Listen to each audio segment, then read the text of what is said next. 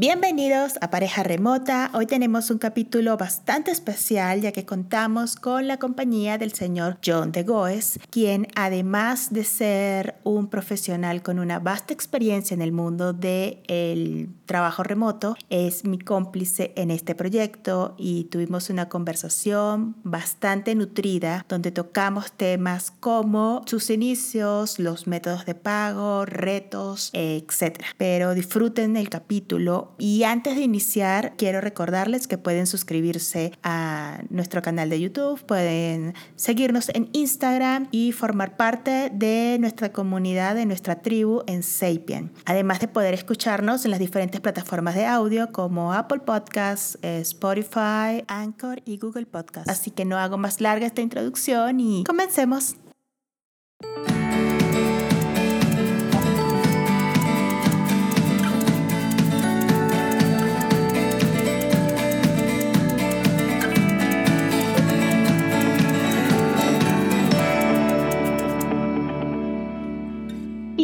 Bienvenido, señor John, a Pareja Remota. Gracias, es un gusto. Quiero iniciar esta entrevista con la siguiente pregunta. ¿Cómo iniciaste en el mundo del trabajo remoto? Bueno, mi historia tiene varias etapas, ¿no?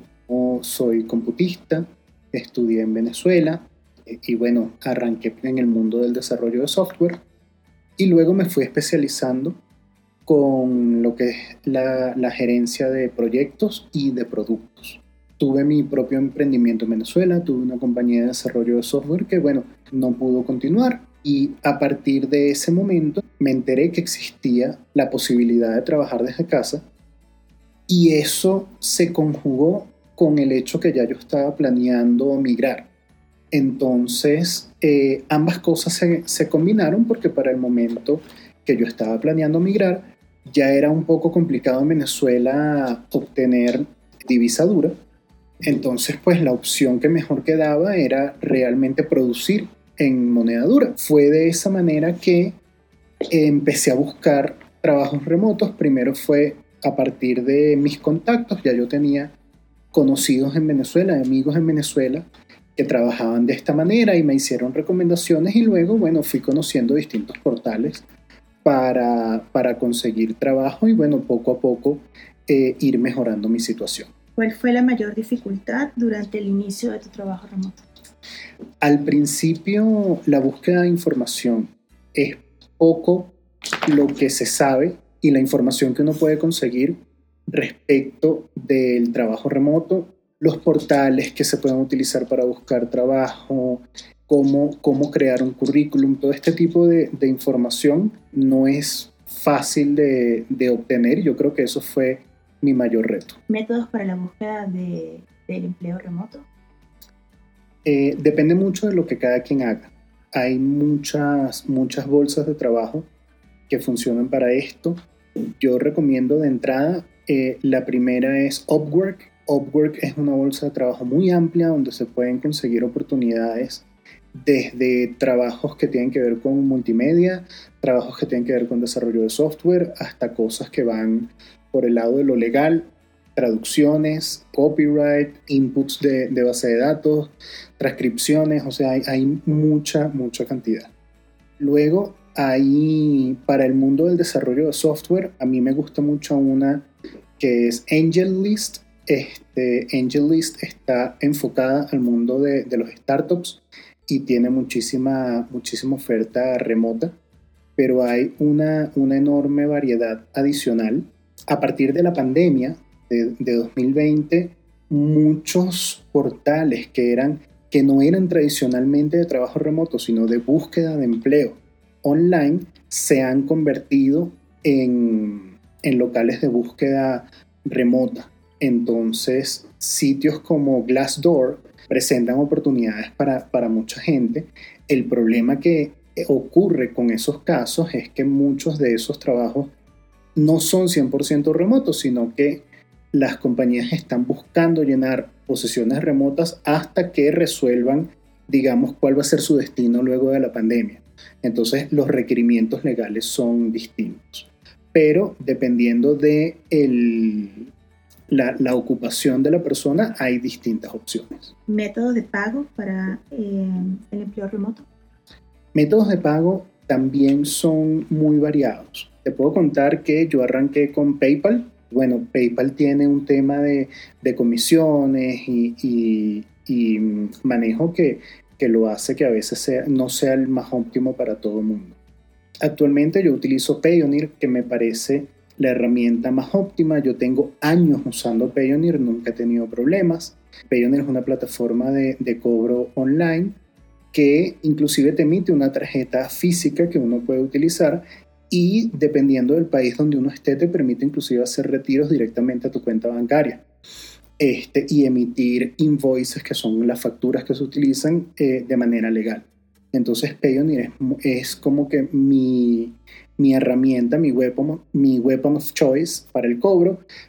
Eh, no recomiendo soluciones como Western Union, por ejemplo, eh, Cele y ese tipo de cosas porque eh, son muy incómodas. Es mejor utilizar algo que esté pensado específicamente para esto y hay más alternativas. Está, por ejemplo, Neteler este, y hay muchas otras que se pueden buscar. Por ahí les dejaré los enlaces. ¿Existe algún tipo de discriminación en los empleos remotos? En mi experiencia con el tema de la, de la discriminación es todo lo contrario. Cuando uno trabaja en un ambiente remoto, en una compañía distribuida, terminas encontrándote que trabajas con gente de todas partes del mundo, con distintas creencias, con distintos orígenes, con distintas maneras de ver la vida.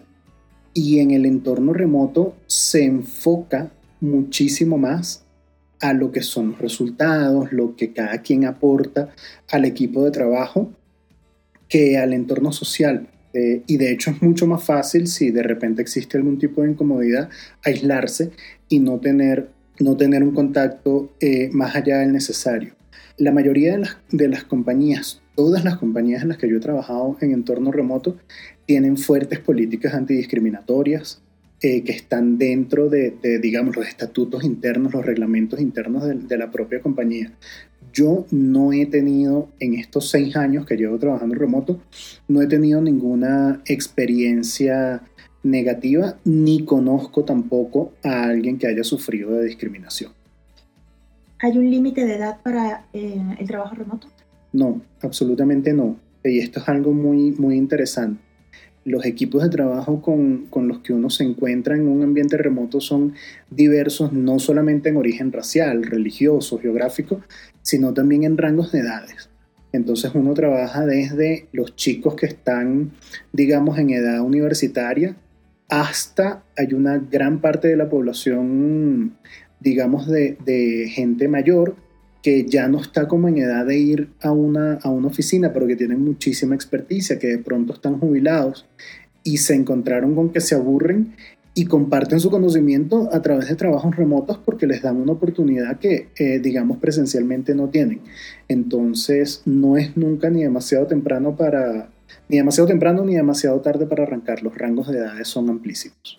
Se podría decir que hay pecados imperdonables en el mundo del trabajo remoto y de ser así, ¿cuáles son? pecados imperdonables yo creo que en, el ambiente laboral en general son los mismos, ¿no? Romper las barreras del respeto es algo que, no, es aceptado. Digamos, en el entorno remoto también puede darse el, fraude eh, de identidad y si se comete en algún momento, pues quedas marcado de por vida. El entorno remoto se vale mucho de la reputación y entonces hay gente que comete el error, por ejemplo, de en vez de renunciar para abandonar un cargo, sencillamente a partir de un día no se presentan más. Cuestión que de pronto tú les preguntas y si fuera una oficina presencial no lo harían, pero por algún motivo sienten que en el entorno remoto es como más dado para ese tipo de cosas y rompes tu reputación absolutamente. Entonces, a pesar que estamos en un mundo globalizado, los sitios son, son pequeños, la gente se conoce, la voz se riega y ese tipo de faltas quedan, te quedan marcadas y, es muy difícil superarlas. ¿Cuáles son para ti los requisitos indispensables que debe tener una persona que inicia en el trabajo remoto? Hay varios. El primero, el inglés. En, en mi experiencia, a pesar que Dentro, por ejemplo, del entorno latinoamericano, hay, hay oferta remota, inclusive dentro del entorno europeo hay oferta remota, siempre el inglés es indispensable. Y esto viene muchas veces por lo que te comentaba que eh, los entornos remotos y distribuidos son muy diversos, entonces el punto de encuentro en el idioma es el inglés.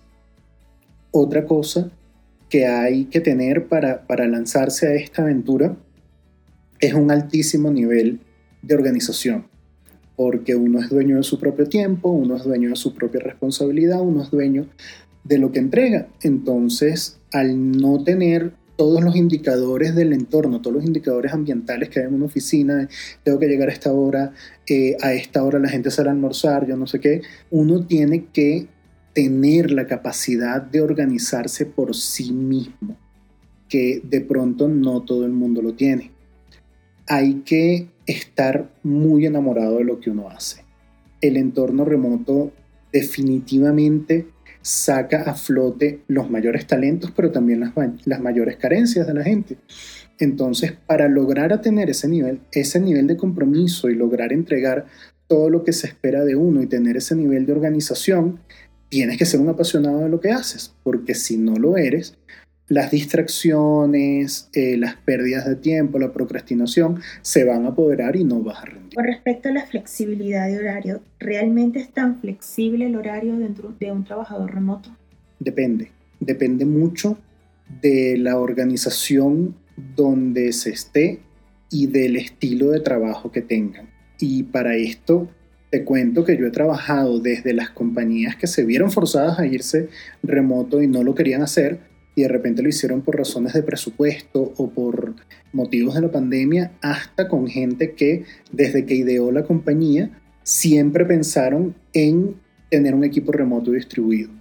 Y las maneras de afrontar el trabajo de cada uno de los miembros del equipo son distintas. Hay compañías que exigen mucho tener muchas reuniones presenciales a unos horarios específicos hay compañías que lo evitan.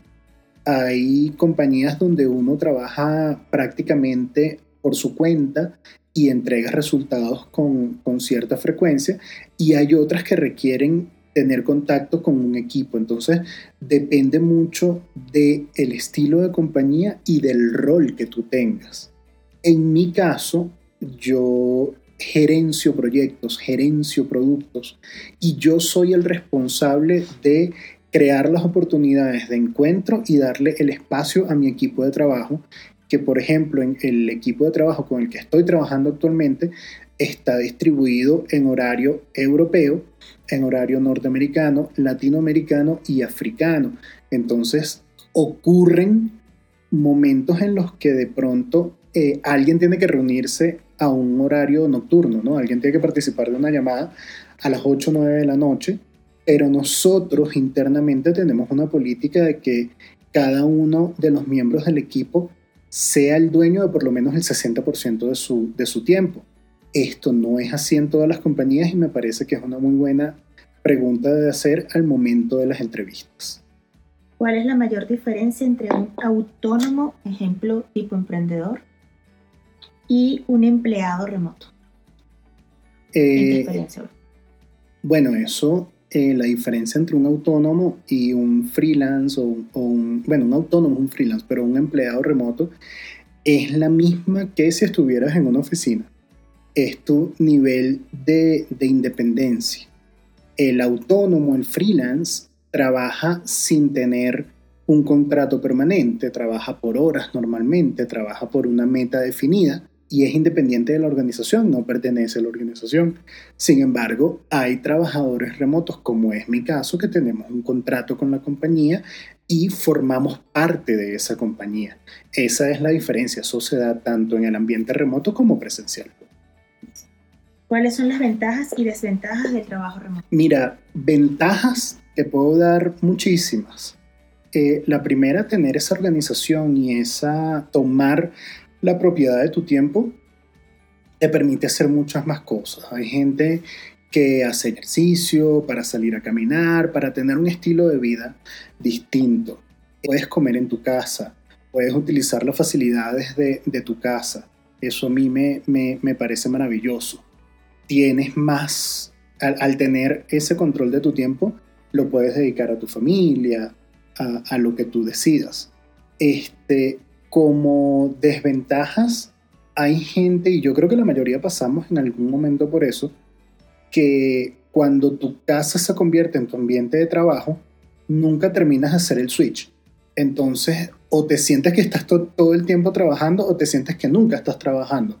Entonces, como que no cambias de, ambiente. Eh, y eso, bueno, hay maneras de, enfrentarlo, pero no todo el mundo lo, lo hace igual.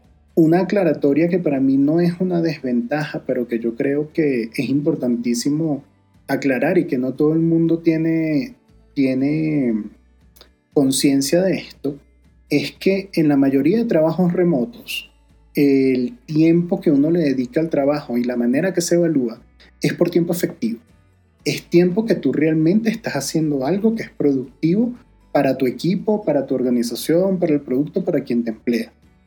Cuando uno está en trabajo presencial no es así. Gente recibe un, pago y si es cierto que hay objetivos y que hay metas que se deben cumplir, pues tú puedes ir un día a la oficina y estar ocho horas allí sin ser productivo y aún así eso no te lo van a descontar. En el caso del trabajo remoto sí te lo van a descontar. ¿Ok? Entonces tiene, tiene sus pros y sus contras, pero en mi caso particular los pros han sido muchísimo más que los contras. ¿Working o casa? ¿Cuál, cree, cuál te parece mejor? Yo sé cuál. Pero en tu opinión, coworking o casi, ¿cuál es la mayor diferencia entre uno y otro? Depende de la personalidad de cada quien. Yo particularmente prefiero hacer la inversión en garantizarme las condiciones correctas de trabajo en mi casa que ir a un coworking porque una de las ventajas que tiene el trabajo remoto es que no tienes el tiempo de commute, el tiempo que te toma ir de tu casa a la oficina. Entonces cuando vas por un coworking, pues es la misma situación, estás saliendo de tu casa para ir a una oficina.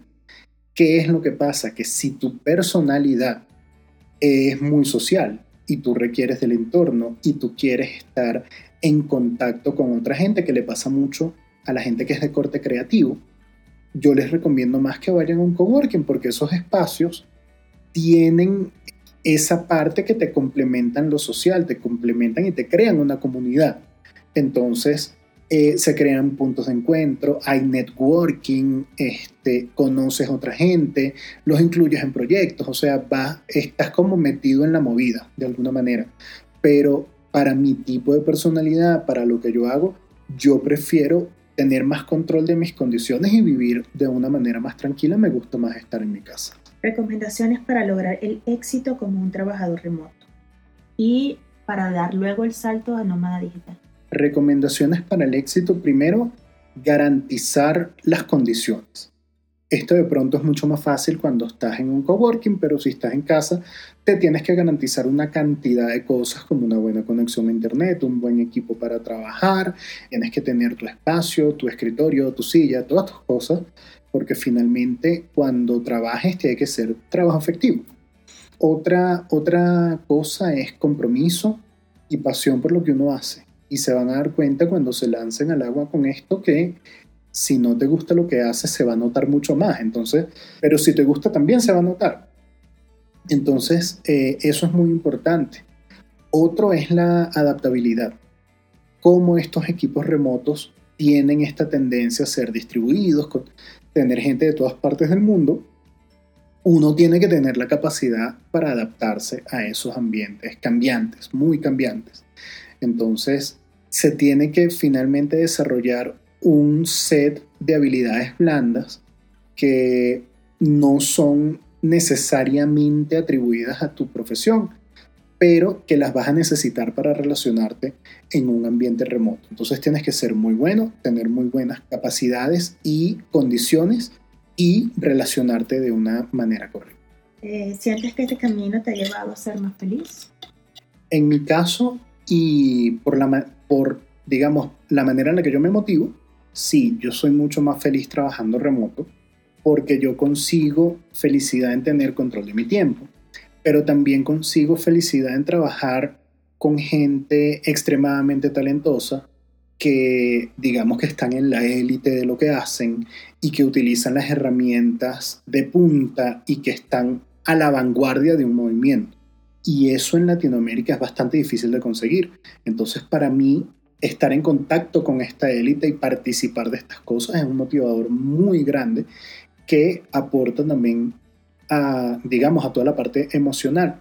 Además de eso tienes la parte económica, que si tú vives en Latinoamérica, por poner un ejemplo, y te cotizas en, un mercado internacional, pues vas a estar por encima de, lo que es el ingreso promedio de donde tú estás y eso, y eso te da una cierta tranquilidad. Entonces, en mi caso ha sido una receta muy positiva para lograr felicidad.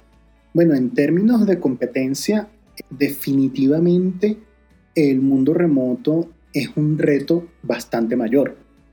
Y lo explico con números, ¿no? Si vamos a poner el ejemplo que usted es ingeniero civil en la ciudad de Lima. Bueno, la ciudad de Lima tiene un número finito de ingenieros civiles. Y dentro de ese número finito de ingenieros civiles hay un número, un subgrupo aún menor de ingenieros civiles que están buscando oportunidades. Entonces, si el, si el contratante necesita un ingeniero civil para un proyecto de construcción, la oferta van a ser, la competencia se va a crear por esos ingenieros civiles que están buscando la oportunidad en la ciudad de, de Lima, que por poner un número de ejemplo, digamos que son 100 personas. Sin embargo, si llevamos el mismo ejemplo al mundo remoto, se sale del entorno de Lima, de Perú, de la región andina, de, Latinoamérica, de, la región latinoamericana y nos vamos al mundo. Y entonces nos encontramos que ya no son de repente 100 competidores, sino un millón. Entonces, ese millón de competidores hacen que las cosas sean mucho más difíciles. Sí, pero también la variedad de oferta hace que sea posible conseguir ese trabajo que es específico para lo que yo desarrolle mis habilidades. Entonces, hay un balance. Yo creo que a nivel de competencia, el entorno remoto es un reto que motiva, porque te hace estar al día, te hace siempre buscar qué es lo que tienes que hacer para competir en el, en el mercado mundial. Y yo creo que el que logra el éxito en el mercado remoto tiene garantizado el éxito en cualquier parte donde esté. A nivel de psicología, vamos a hablar del rechazo, de cómo te tienes que preparar, porque cuántas veces te pueden rechazar en una. Muy bien, con el mismo ejemplo de la competencia, eh, uno puede sacar cuentas de, ok, pero hay, mucha, hay muchos sitios, me postulo a todos, me postulo a uno. Bueno, aquí es donde hay que tener piel gruesa, porque así como pasa que quien está contratando tiene un universo más pequeño de gente, pues quien está postulándose también. Entonces, si, si tú estás buscando un puesto para ser ingeniero civil en la ciudad de Lima, pues probablemente hayan 8 o 10 proyectos se están peleando entre esas 100 personas. Entonces, lo máximo que te pueden rechazar son 8 o 10 veces. En el entorno remoto esos números pueden ser una mañana, porque al haber tanta oferta y tanto sitio donde postularse, uno tiene realmente una tasa de éxito mucho menor. Esto quiere decir que de unas 100, 120 postulaciones que uno haga, en promedio una persona exitosa recibe de 15 a 20 entrevistas, de 15 a 20 respuestas que te llevan al siguiente paso. Y si de ahí, en una de esas entrevistas, consigues el, el trabajo, pues te puedes considerar exitoso. Entonces, sí hay que tener mucha más resistencia al, al rechazo, pero digamos que alcanzar el éxito es mucho más positivo.